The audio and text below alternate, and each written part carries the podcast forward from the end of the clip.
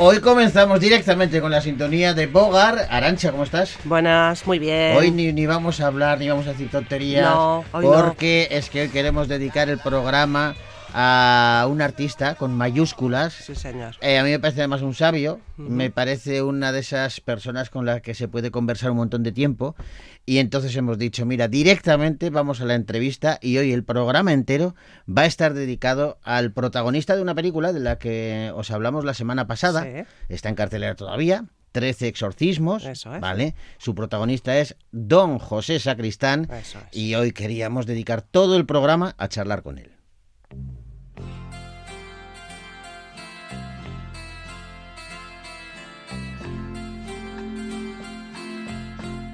José Sacristán, ¿cómo estás? Pues muy bien, como decía mi amigo y maestro Fernán Gómez, vamos durando. Vamos durando, que, que, que no es poco, ¿eh? Que no es Que poco. no es poco, no, no, no, vamos durando, sí. Y, y haciendo pelis, la semana pasada hablábamos de ese estreno de 13 exorcistas eh, con... Trece exorcismos. Exorcismos, perdona, 13 exorcismos. Estaba yo mezclando películas de terror. El número parece que son 15 los exorcistas que hay en activo en este momento en España. Parece ser, ¿no? Pero la película se llama Trece exorcismos. 13, eso es, 13 exorcismos, eh, que detrás de esa película está eh, Bambú, eh, un- una productora a la que admiramos y, y queremos, Ramón Campos, que es también amigo, que es el que un poco eh, se enamoró, entre comillas, de esta historia, que es una historia real. Yo no sé, eh, José, si, si al público, a mí sí, ¿eh? yo te digo, yo ya te confieso que sí, a mí me dan más miedo las películas que pone basado en una historia real que las que son pura ficción. Bueno, depende de la película, claro. Evidente, algunas, claro, algunas. De todas maneras, aquí se ha procurado también, para no herir susceptibilidades, la película es un poco, resume un poco los, los últimos ejercicios de exorcismo que se han, documentados que se han hecho en España y centrados en una peripecia concreta que es la de la chica, la niña esta a la que le pasan estas cosas, pero que en ningún caso se trata de reproducir o aproximarnos a un hecho concreto con nombres y apellidos concretos. Mm. Oye, José, cuando con la edad se van perdiendo los miedos. Eh, depende. Bueno, es una pregunta curiosa, ¿no? Con- por- eh, eh, todo se relativiza, ¿no? Sí. De todas maneras, desaparecen unos miedos, pero aparece otro, ¿no? Si no es el- igual la palabra no es miedo, es una especie de certeza siniestra que es la de saber que cada vez te queda menos tiempo para morirte. Ajá. Claro, que Claro. Eso, eso tiene que condicionar, Sí, evidentemente. porque cuando me dicen, bueno, es que eh, cuando te, te puede caer una teja con los 40 años, sí, pero cuando llegas a una edad como yo, lo- ya la- las expectativas, te pongan como te pongas, ya sabes que el tiempo que queda es el que es y bueno, entonces miedo no es la palabra, porque tenerle miedo a la muerte es estúpido porque va a ocurrir de un modo u otro, ¿no? Claro. Una especie de precaución, sí, de pálpito, no, eh, bien es verdad que no del todo divertido. Pero en cualquier caso, eh, eh, y en tu caso concreto, eh, José Sacristán, que lleva a sus espaldas una trayectoria, mm, y, vamos, no sé ni cuántas películas hay detrás, obras de teatro, series de televisión, bueno, un trabajazo. eh, y estar al pie del cañón y estar así de bien como tú estás, me imagino que, que como todos, ¿eh? Eh, tendremos nuestros dolores, nuestros achaques, Ah. Pero sigues saliendo al escenario cada día, sigues haciendo películas, ¿te lo imaginabas así? Hombre, e imaginar eso, pues i- incluso cobrando en dólares, ¿qué quieres que te diga? no, sí, no, no, la verdad es que la madre naturaleza se está portando, está siendo, bien es verdad que los genes que la Nati y el Venancio depositaron en uno, pues parece ser que son de buena calidad, y sí, que conste, ¿no? Hablando en serio, es algo que celebro y agradezco, ¿no? Llegar a esta edad, en, en, en fin, posiblemente es disfrutando ahora el mayor éxito que he tenido todo a lo largo de toda mi carrera, que es Señora de Rojo sobre fondo gris, Sí. y participando en películas como Trece exorcismos con los amigos y con gente, y sobre todo también el, valor añadido de estar eh, acompañando a los nuevos directores, ¿no? Que eso es una aventura que a mí me encanta. Me A- encanta estar. A mí me gusta mucho cuando cuentas eso, porque me parece tan eh, eh, exquisito el hecho de decir, a mí me pasa también, ¿eh? Sabes que eh, llevamos el, el festival de televisión Mm. y a mí me gusta cada año eh, rodearme de gente joven, de muy joven a veces, ¿eh? 18, 19, 20 años. Claro, es que es muy es que aprendes muchísimo. Muy, bueno, ayer co- con- concretamente estuvieron viendo la, la función de Señora de Rojo un grupo de, de estudiantes que me, eran 30, 40 más o menos, 30 o 40 por ahí, Sí. que me esperaron una edad que no llegaban a los 18, 20 años que me esperaron a la salida para darme una ovación fue muy muy emocionante, ¿no? Sí, el, el el estar en contacto con los jóvenes, no de una manera no eh, estúpida, no, de, mm. no, no, no, discutir con ellos, cabrearte con ellos y aprender de ellos y aprender de ellos es muy saludable, muy saludable. Tener la mente abierta me parece fundamental para eso, como tú dices, ¿eh? porque hay mm. muchas cosas en las que no estamos de acuerdo. Y, claro, no, no. Y hay veces que tenemos razón nosotros, de vez en cuando tenemos razón, pero muchas otras también aprendes y eso me parece fabuloso y que normalmente no todos son problemas de razón, ¿no? Es eh, eh, eh pareceres, eh, puntos de vista, manera de opinar que es formidable contrastarla y compartirla con los jóvenes. Sí, sí, sí. Claro, cuando el cine, la televisión, el, teatro, digamos que se mueve menos en, en, estos casos, pero últimamente el cine y la televisión sobre todo han sufrido una evolución tremenda, han cambiado una, una barbaridad por lo menos de cara al espectador. Yo no sé si también tú lo has notado de cara a cómo se hace eh, una película o cómo se hace una serie de televisión. También ha cambiado mucho. Los cambios son mecánicos o técnicos. La, eh, son, esas son las variantes. La constante es la misma, el amor al oficio. Eso no, acabaría, no, no, no puede variar la ilusión por contar una historia, aunque ahora el soporte, toda la manufacturación del producto y su comercialización no tienen nada que ver con lo que era hace unos años, ¿no? Por supuesto, los materiales con los que se trabaja y luego las plataformas que han ido apareciendo. Pero, en definitiva, no me contar la historia, ¿no? Y son seres humanos que quieren eh, fantasear, que quieren jugar, jugar que es la, base fundamental de este oficio. Y eso no ha cambiado. Eso, no, eh, la esencia es la misma. Tú miras al fondo de los ojos ahora a, un director como, como Jacobo y, eh, pues está ahí la mirada de Rafael Gil, yo que sé, o Sal Heredia. ¿Qué más da? ¿Qué más da? Y, a pesar de, de, los años y a pesar de todas las historias que has escuchado, ¿te siguen sorprendiendo las historias? Historias como 13 exorcismos, ¿te sigue sorprendiendo? Hombre, sorprender no es la palabra. Lo que sí me gusta es estar eh, al loro de lo que eh, gente, productores jóvenes como Ramón o Teresa o directores jóvenes como como Jacobo, en este caso concreto, como otros muchos, quieren proponer y estar participando de ellos. Pero vamos, sorprender no es la palabra, simplemente disfrutarlo. Mm. ¿Y, es la primera vez que, a, a mí no me suena, ¿eh? que hayas hecho alguna otra película así de terror? No, no. Puede ser la primera. ¿Y qué tal te lo has pasado? ¿Cómo ha sido la experiencia? Yo soy un fan del cine de terror, vamos, ¿eh?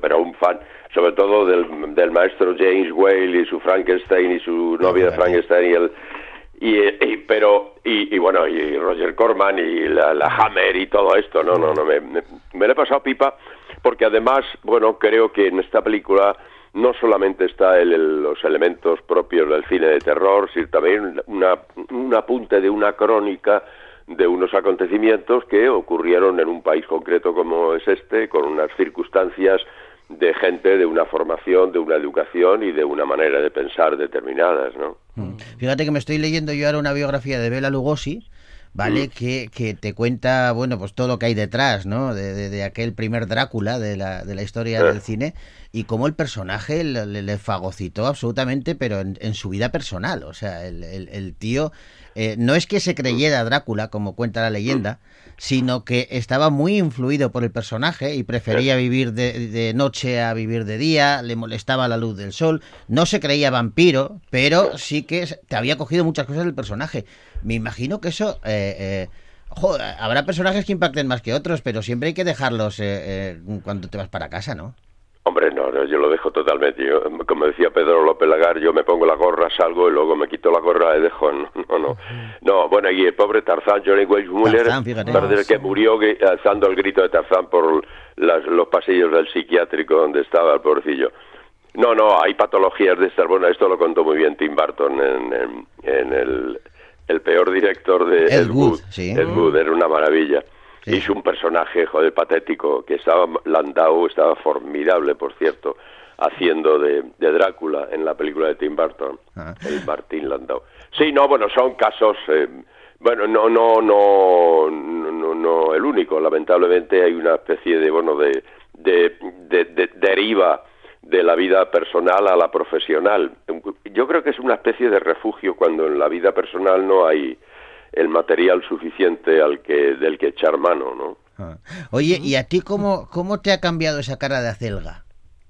¿En qué sentido? ¿Y, a propósito de qué? En, en, el sentido de que cuando yo vi tu, la película, eh, Cara de eh. Acelga, eh, claro, estamos hablando hace, hace muchos años, eh, al personaje eh, se le llamaba cara de acelga, bueno, pues por, por, por, la fisonomía que tenía, me da la sensación de que no solamente... Se lo puse yo, se lo puse yo, o sea que fui yo el que escribió el guion, no sé. Lo sé, lo sé, la película tuya además, ¿no? Sí, sí, sí. Claro, mm. pero, pero te quiero decir que lo mismo que la voz, por ejemplo, se, mm. ha cambiado y, mm. parece como que ha madurado mucho, también ha cambiado el rostro, también ha cambiado la, la fisonomía de José Sacristán. Pues dímelo tú, porque yo me miro al espejo y más o menos, bueno, qué duda cabe que cambia, qué duda cabe que aparecen las, el paso de los años se va. De todas maneras, no sé que no, no, no represento la edad que tengo, pero indudablemente sí, se ha ido cambiando. Debo decir que eh, eh, la imagen que yo más o menos contemplo, que no es que esté todo el día mirando el espejo, naturalmente, ¿no? Pero estoy bastante de acuerdo con ella, ¿no? Me llevo bastante bien con este este sacristán que ha llegado ya a los 85 y se va manejando bastante bien. Me, sabía que lógicamente iban a aparecer las arrugas, las bolsas, el, Bueno, la próstata, sobre todo la próstata, la próstata que como el, como el cartero siempre llama dos veces. Me encanta eso, eh, eh, eh, eso me encanta. Y, cosas que van a pero nos vamos manejando. Digamos que todo lo que viene sucediendo a propósito de esta metamorfosis, yo no, no, no, no no roza lo kafkiano, ¿no? Está Pero, José, ¿te has cuidado especialmente o, ha sido la vida la que te ha cuidado a ti?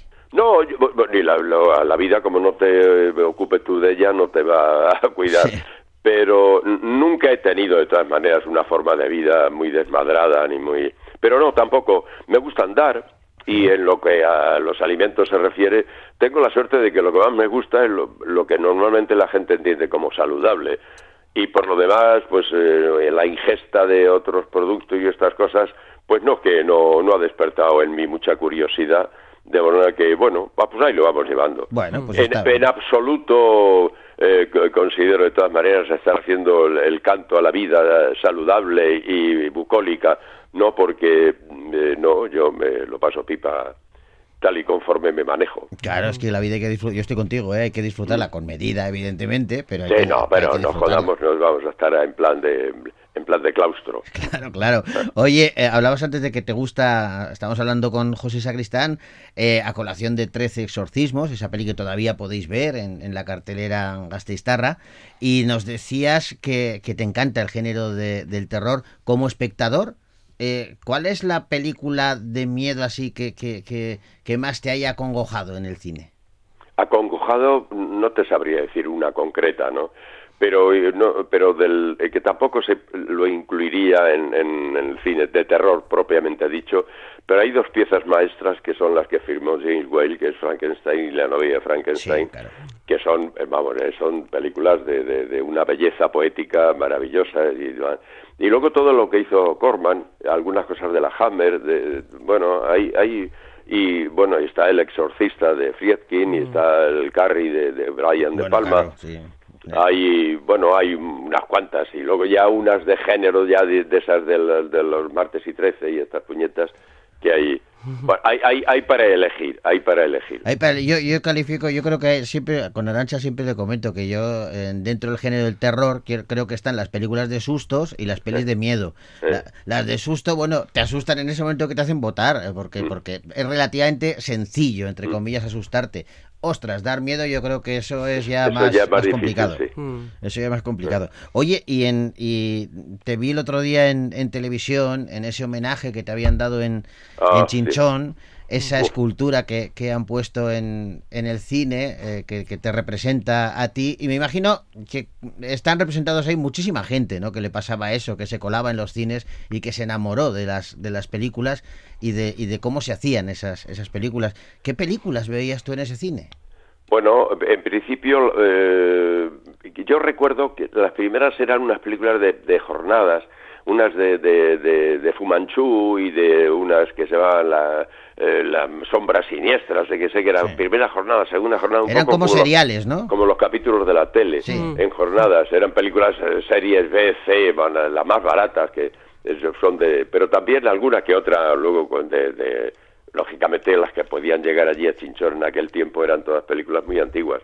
Y luego ya después en los cines de Madrid, pues las, las normales de, sobre todo, sobre todo y por encima de todo, las películas de, de, aventuras, para mí, las de, fin, El Cisne Negro, Robin de los Bosques, La Mil y una Noche, Alibaba y los 40 Ladrones, mm. esa era, no, no iba a haber, lógicamente, eh, digo, lógicamente, en, aquellos tiempos no ibas a ir a ver a Bresson y a, y, a Berman. Pero, pero me gusta también que, que, de alguna manera nosotros desde aquí siempre lo hacemos, ¿eh? y siempre hemos dicho, llevamos 25 años haciendo este, este programa de cine, mm. y yo siempre digo que nosotros aquí opinamos y, y que para gusto están los colores, y que además, eh, eh, pues, pues pongo un ejemplo, siempre pongo el mismo, ¿eh? pero para que nos entendamos, que yo entiendo que a mucha gente le, le encanta y le parece súper poética y todo, 2001, una odisea del espacio. Yo no he sido capaz de acabarla nunca, porque es que, me, es que me aburre un montón, y sin embargo hay otras películas eh, de culto que, que las adoro, pero también adoro las películas de James Bond, me encantan, y me lo paso pipa viendo una película de, de, de acción o de aventuras. Yo creo que hay que valorar todo eso, ¿no? A veces como que eh, la crítica está muy ceñida a decir, no, solamente este es el buen cine y el resto no. No, eso es una estupidez. De todas maneras, eh, yo soy un loco de 2001. Yo tengo en casa unas sillas y un, reclinatorio, creo que 2001 hay que verla de rodillas. No, es una, sí, realmente el más y, y, otra de la cual la gente también suele no es el Barry Lyndon de, de Kubrick. Pero esa sí me gusta. A mí ¿eh? me parece soberbio. Pero sí te puedo decir en esa misma línea o parecida hace un, un tiempo intenté revisar a Antonioni y empecé a ver el desierto rojo y a los 20 minutos o media hora le dije, no te aguanto, Antonioni, no, hasta, aquí hemos llegado, ¿no? No te soporto y me voy a ver, eh, eso pues, Alibaba y los 40 ladrones o, Las mil y una noches. ¿Y las pelis de aventuras, digamos, más reciente, Indiana Jones, por ejemplo, te puede gustar? Ah, no, no me chiflan, pero ¿cómo? No, no, no, no, un respeto porque creo que eh, el señor Spielberg es uno de los más grandes cineastas de toda la historia del cine de todos los tiempos y por si faltaba algún dato lo ha demostrado con esta nueva versión de West Side Story que hay que tener la autoridad profesional y la autoridad moral que, que, hace falta para revisar ese título, mm, título, vamos, que habría, cuando yo me enteré que, pero ¿cómo se va a meter este? Pero solo él podía abordarlo y poner la mirada donde la ha puesto, que es eh, impecable, desde el respeto absoluto a Jerome Robbins y a Robert Wise, pero bueno, Spielberg es mucho Spielberg, ¿eh? Mucho. Sí, sí, no, no, vamos, yo, lo adoro. Haga lo que haga, haga, haga lo que haga, vamos, eso es. Estoy, estoy eh, esperando como agua de mayo la, la, nueva película que va a salir dentro de muy poquito, que dicen que es un canto eh, al, cine que, hace él. Es que no me acuerdo el título, es el título de una familia, el, el apellido de una familia, los, los, no me acuerdo cómo se llaman, los Fillerman o algo así. Y, la estoy esperando, vamos, como agua de mayo, porque me parece eh, fantástico. Sí, sí, la hostia. Y me encanta eso, me encanta que a ti te, también te, te gusten ese tipo de, de películas. Me imagino que lo que no te cuadrará ya viniéndonos más, ahora lo que, lo que pega mucho son superhéroes. Eso yo no sé si a ti... Bueno, eh, eh, hay ocasiones en las que, bueno, por ver cómo vuelan y, disfrutar, hombre, pensándolo, si levantar la cabeza Cecil B. de Mil y tuviera a su disposición los elementos que ahora eh, existen, que es, hay, hay, algunos efectos que yo no digo, pero ¿cómo puñeta han hecho esto, no? ¿Cómo puñeta se ha rodado la lucha de, de, con el oso de Leonardo DiCaprio en El Renacido? ¿Cómo, cómo se ha hecho eso? y, otra, y otras cosas, ¿no? De, de unos efectos y yo me lo paso pipa con los efectos. Hombre, eh, eh, no, no, no de estar viéndola todos los días, no, no, ni muchísimo menos. Bueno, pero de vez en cuando. o, las 3D, por ejemplo, yo, para mí, películas como Avatar, por ejemplo, o, este, hay un, un, un, 3D que es El monstruo de la Laguna Negra, un, clásico de la Universal de los 50, que se rodó en 3D, que yo me lo paso pipa cada vez que la, que la repongo. Bueno, es que, claro, eh, hay tesoritos por ahí que son eh, fantásticos y a mí me, me alucina, pero lo que has dicho tú, ¿tú te imaginas un Alfred Hitchcock pudiendo utilizar los recursos técnicos que hay ahora? Bueno, Alfred Hitchcock rodó en 3D Crimen Perfecto. Sí, sí, por ejemplo, pero, pero... Hitchcock en realidad, bueno, e, es que ha puesto un, un hombre que, él, que le importaba un carajo las transparencias y tal. Si te fijas un poco, él, eh, las transparencias o los, los, bueno, los trucos que Hitchcock utilizaba no tenía el menor empacho en que se notaran que eran trucos. el que sí tenía esas pretensiones llevadas, y Sí, B. uno de ellos era eh, el Cecil B. DeMille. Sí, sí. Es cierto, pero fíjate, yo vi hace. Es lo que tiene la magia del cine, ¿eh? Yo vi hace poco, hace muy poquito, ¿eh? Dos o tres semanas, eh, La Soga de, de Alfred Hitchcock y, y estaba pegado a, a- a la pantalla sin poder moverme y es una es como una obra de teatro que además la quiso rodar en una sola toma. Eh, había trucos, evidentemente, porque era imposible. Pero el tío eh, te mantiene pegado. Dice, ¿cómo, ¿cómo lo logra? Pues porque era, era no, el magia, truco no era truco, es decir, es que no había chasis de esa duración y Claro. entonces va, va a negro, va- va- pasa un personaje o la cámara Sí, en pasa la por delante espalda de un personaje, tal, eso que es. va a negro y ahí empalma. Pero debo decir que en esa línea de alardes técnicos eh, yo me quedé asombrado, eh, pero vamos, a- aplaudiendo a rabiar con 1917. Ah, bueno, está eh, la, Me la- la parece de ahora. una película impresionante, porque además no se nota en ningún momento el más, el, ese más difícil todavía, ¿no? El punto de, el esfuerzo de que voy a hacerlo todo en un plano.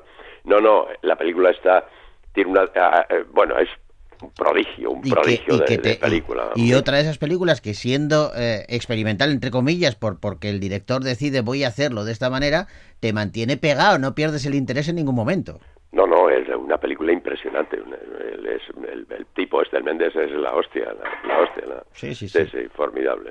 oye no te podíamos hablar mucho más tiempo y además me lo paso genial cada vez que hablo contigo pero lo que vamos a hacer si te parece es recomendar a la gente que vaya a ver 13 exorcismos que todavía está en las carteleras y que van a pasar un, un rato eh, intenso en el cine y yo creo que les va a gustar Y a ti, pues que tengo muchas ganas de vernos en persona, de, de tomarnos un café o lo que sea y seguir charlando y hablando de películas y, y hablando de cine. Y vamos, y vamos a decirle a la gente que ahora enseguida viene un puente, que vayan a Madrid a ver Señora de Rojo sobre fondo gris. Bueno, es que es ¿no? una, una ¿Es un maravilla plan? absoluta. Un plan. Debo no. decir, debo decir que no, no van a encontrar entradas. O sea que, que Vaya por Dios. sí, está- tenemos vaya- que vayan más tarde. Afortunadamente, no, pero bueno, vamos a estar hasta enero, o sea Ah, que, bueno, pero que tiempo. para este puente, el- el- de- desde que debutamos en tercera temporada en Madrid, estamos agotando las localidades todos los días. O sea que, tiene, tiene que ser fantástico eso. Sí, lo es, lo es. Y aprovecho la ocasión para dar las gracias otra vez a- al público por la, la confianza y el interés que muestra por mi trabajo.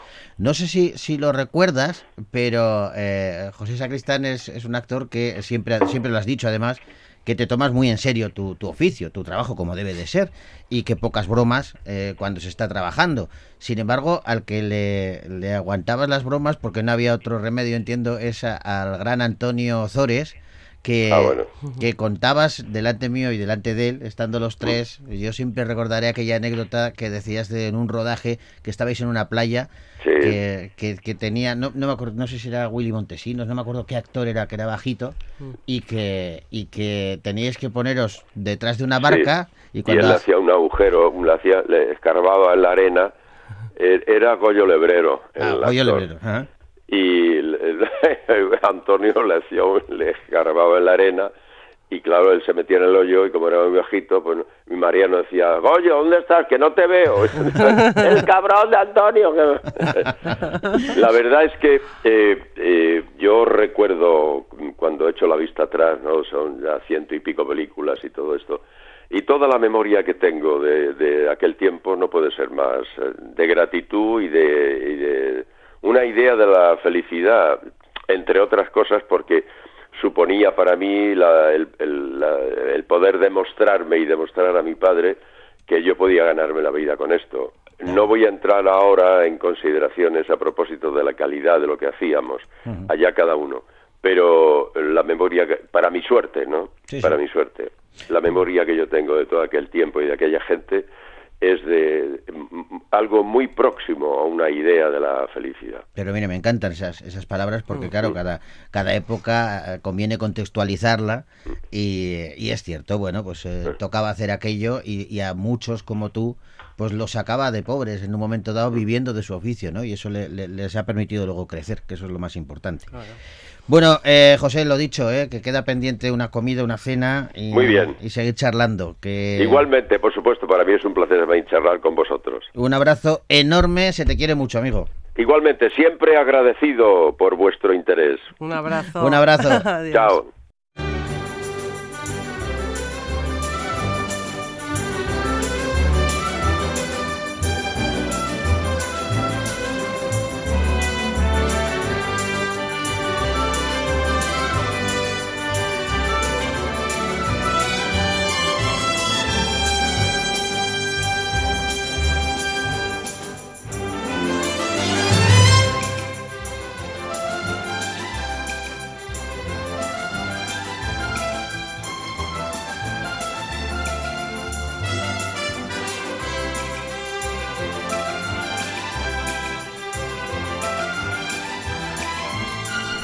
Pues lo dicho, hoy el programa era para él eh, y se nos ha quedado corto. Ya. Podíamos haber estado charlando mucho más de cine, de mil cosas. Da gusto, da gusto charlar con, con este gozada. hombre.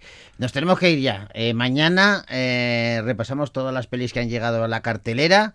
Y hasta entonces os dejamos con Shawn Mendes, eh, que ya sabes que pone la voz al cocodrilo Sí. de la peli Lilo, mi amigo el cocodrilo.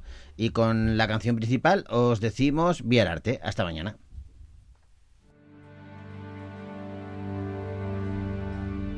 In the shadow of the city, when the days have disappeared. Some might say it's sort of gritty, full of faces to be feared. But there are wonders that are waiting underneath the midnight sky. We got the stars illuminating. It's a place for a you and I, a little space for you and I. At the top of the world tonight, when no one ever has to hide. At the top of the world tonight, you're sitting safe and starry eyed. There is treasure you can find, in something.